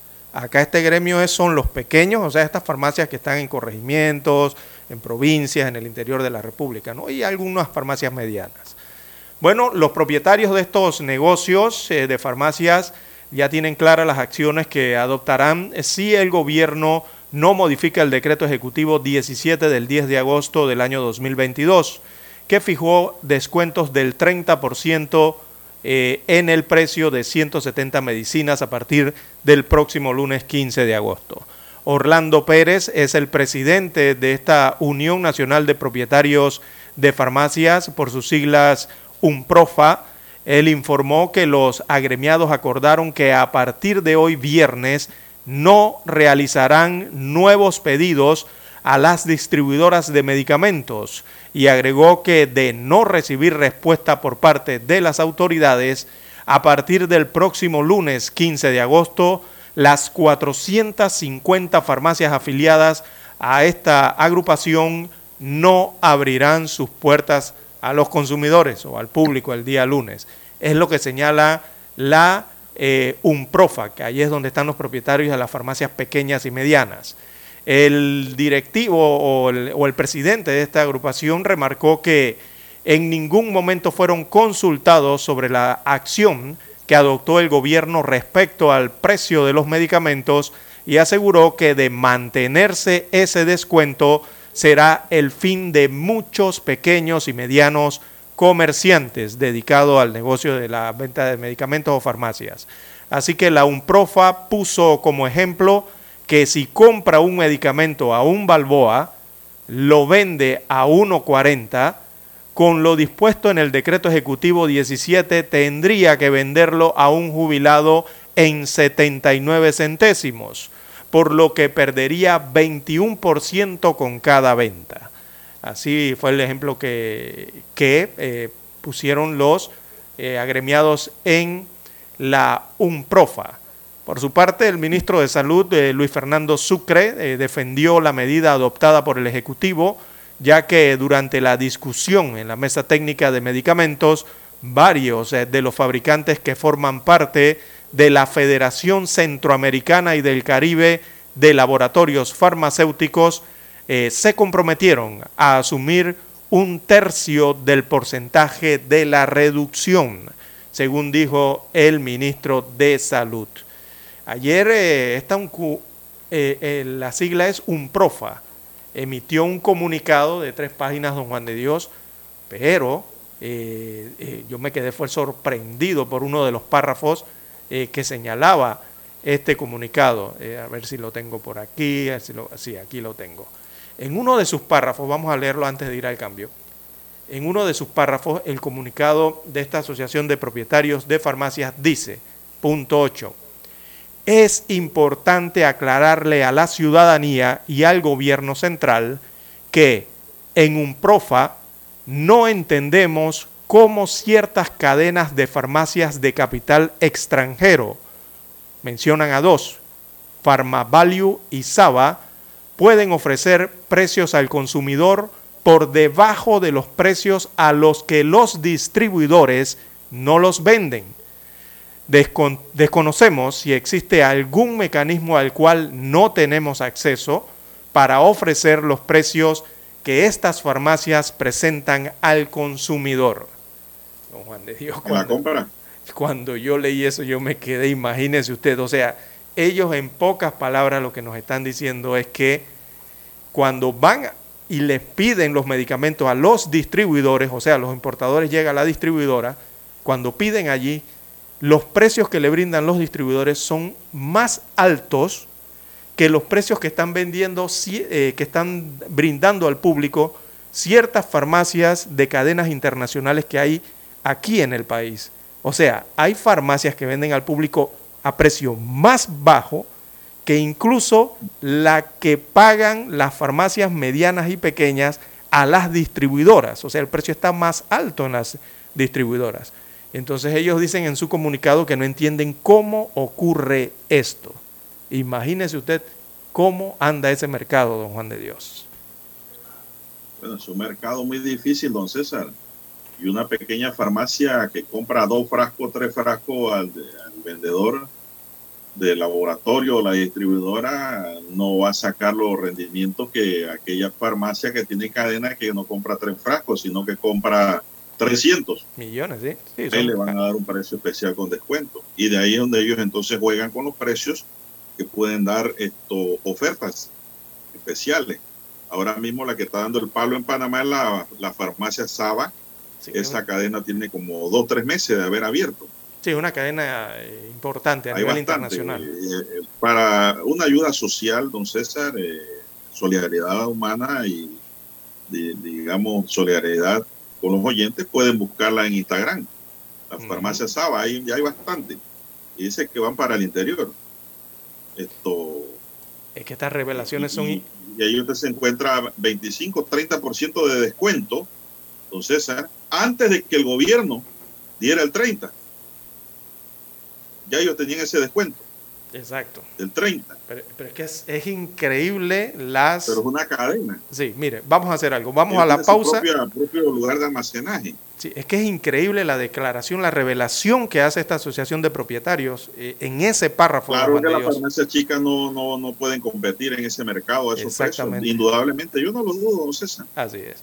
Mire, vamos a hacer la pausa, tenemos pausa pendiente eh, y retornamos para dar otras pinceladas de este tema. Noticiero Omega Estéreo, 7:30 AM. Infoanálisis, con entrevistas y análisis con los personajes que son noticia. La mejor franja informativa matutina está en los 107.3 FM de Omega Estéreo, cadena nacional. Presentamos el reportaje internacional, vía satélite desde Washington por cortesía de Aqualock de Sherwin Williams. Tu mejor inversión en impermeabilizantes porque ahorran, rinden y duran mucho más. Pregúntale a Sherwin Williams. Jorge Rodríguez, presidente de la Asamblea Nacional de Mayoría Chavista y jefe de la delegación oficialista en los diálogos con la oposición en México, exigió la devolución de un avión de la empresa Entrasur, filial de la venezolana Conviasa, que se encuentra detenido en Argentina desde junio y cuya tripulación, integrada por venezolanos e iraníes, es investigada para determinar si existen vínculos con el terrorismo internacional. En ese sentido, condicionó el regreso al diálogo en México. No nos vamos a mover ni en cosas de diálogo, ni en cosas de negociación, ni en ninguna cosa de esa. Muy sencilla, igual que como dijimos, con el diplomático venezolano secuestrado Alex para Indira Urbaneja, analista política y directora de la organización no gubernamental Reunificados, este anuncio sumado a las altas exigencias del chavismo, en la que, por ejemplo, el presidente de Argentina, Alberto Fernández, tendría que intervenir en el ámbito judicial, dan a entender que el diálogo bajo el formato de México parece haber llegado a su fin. El chavismo tiene tiempo ya planteándose algunos meses el reformateo del diálogo y estaban proponiendo que se hiciera en Venezuela, pero con más actores, es decir, ya no solamente el gobierno de Nicolás Maduro, y la plataforma unitaria, sino ingresar a otros actores de la diversidad de la oposición venezolana y de la sociedad civil. La analista se pregunta cuál sería el interés del gobierno venezolano de volver a un proceso de diálogo formal cuando ya ha establecido un canal de conversación directo con todos los sectores que el diálogo hoy no es una emergencia para el gobierno porque el gobierno ya ha logrado su propio diálogo a su manera, a su forma. El proceso de diálogo quedó suspendido en octubre de 2021 tras la extradición a Estados Unidos del empresario colombiano Alex Saab, a quien el gobierno venezolano buscaba incorporar en su delegación. Carolina Alcalde, Voz de América, Caracas. Quizás sientas que la lluvia nos ha dado tregua, pero no te confíes. Siempre hay que estar preparados para todo. Protege tu hogar y tus proyectos de los cambios impredecibles del clima con la gran variedad de productos a prueba de invierno de Sherwin Williams. Por la compra de un tanco 5 galones de impermeabilizantes Aqualock, recibe gratis un galón de Aqualock, válido hasta el 30 de septiembre o hasta agotar existencias de mil galones en tiendas Sherwin Williams o distribuidores participantes. Para una casa a prueba de invierno, pregúntale a Sherwin Williams. El reportaje internacional vía satélite desde Washington llegó a ustedes gracias a Aqualock de Sherwin Williams. Para anunciarse en Omega Estéreo, marque el 269-2237. Con mucho gusto le brindaremos una atención profesional y personalizada. Su publicidad en Omega Estéreo. La escucharán de costa a costa y frontera a frontera. Contáctenos 269-2237. Gracias. Problemas de tierra, accidentes graves, reclamos a aseguradoras, incumplimientos de contratos, reclamos de herencias, todo asunto civil y penal, consulte al 6614-1445. Ahora contamos con el servicio de asesoría, confección de pliegos de cargos, impugnación y defensa en materia de contrataciones públicas. 6614-1445. Licenciados Juan de Dios Hernández Sanjur y Belkis Hernández Díaz. ¿Qué tal amigos? Les saluda Álvaro Alvarado. Quiero invitarlos para que me acompañen en mi nueva casa, Omega Estéreo, donde estaremos hablando sin rodeos de los temas que interesan a Panamá. De lunes a viernes, de 8 y 30 a 9 y 30 de la mañana. Sin rodeos, con Álvaro Alvarado, por Omega Estéreo. Noticiero Omega Estéreo.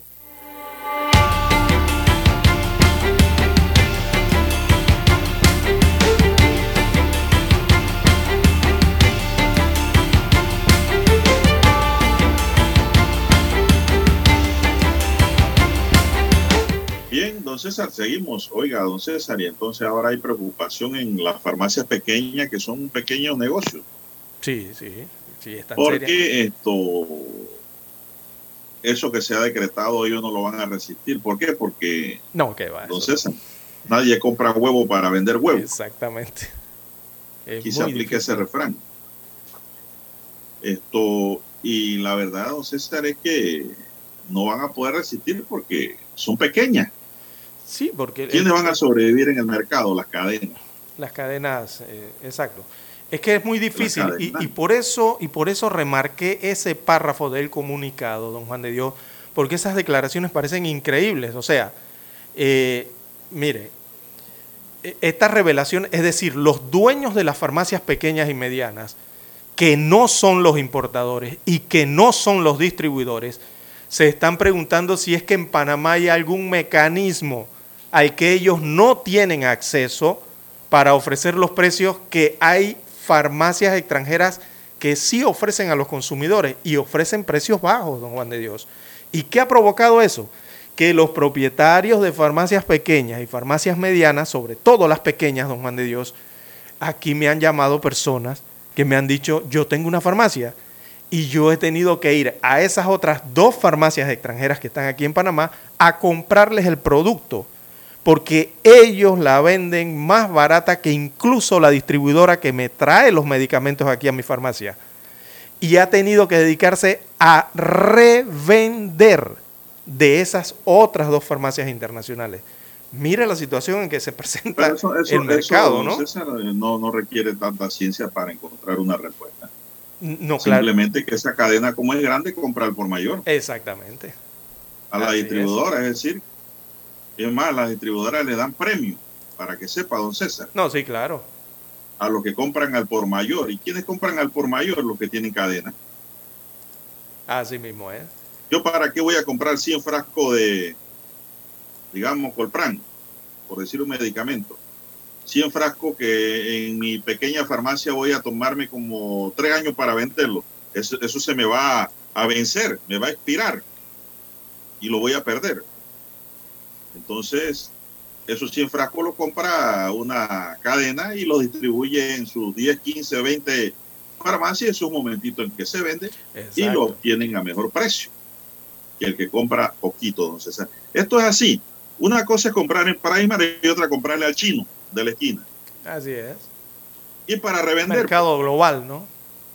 Sí, eso es. Eso es lo que está pasando y eh, no sé si podrán resistir las pequeñas farmacias a esto. El Ministerio de Salud no sé qué habrá dicho, don César. No, el Ministerio de Salud se mantiene firme en que el 30% se tiene que aplicar, don Juan de Dios. Inclusive anunciaron que eh, habrá, están desarrollando eh, una aplicación, eh, un apps, en donde allí estarán el listado de medicamentos y los precios de medicamentos y los lugares, o sea, las farmacias, ¿no? Los lugares donde se encuentran esos precios. Pero eso para al parecer lo están desarrollando todavía, no está listo. Por allí seguramente anunciarán. Eh, y eso incluye a las farmacias pequeñas, medianas y a las grandes farmacias. Bueno, aquí se va a producir un problema, don César, que el que va a comprar a, a farmacias pequeñas va a pedir su 30%. Y si es jubilado, va a pedir más eso, en ese 20% descuento, va a adicional. pedir eh, su descuento de jubilado, 20% adicional, exacto. Aproximadamente. Eh, eso pues está rondando el 50. Eh, ayer escuché en un infoanálisis que no era el 50, que es un poquito menos, pero sigue siendo un descuento grande, don César. Ahora bien, el problema es que si usted me sube el precio del medicamento y después me hace los descuentos, no me está dando nada. Así. Es el otro pedacito, don Sí, es César. que no es muy diferente a lo que ya se ha aplicado en Bueno, algunos días de la ¿Y semana. qué pasó ¿no? si las farmacias chicas ahora farmacias suben privadas. el precio? Para poder dar el descuento y poder ganar algo. ¿Cuál es el problema? Que nadie les compra.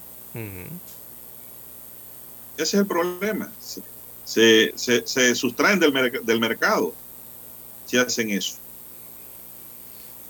Bueno, esto es un problema, don César, que yo no sé quién puede solucionarlo realmente.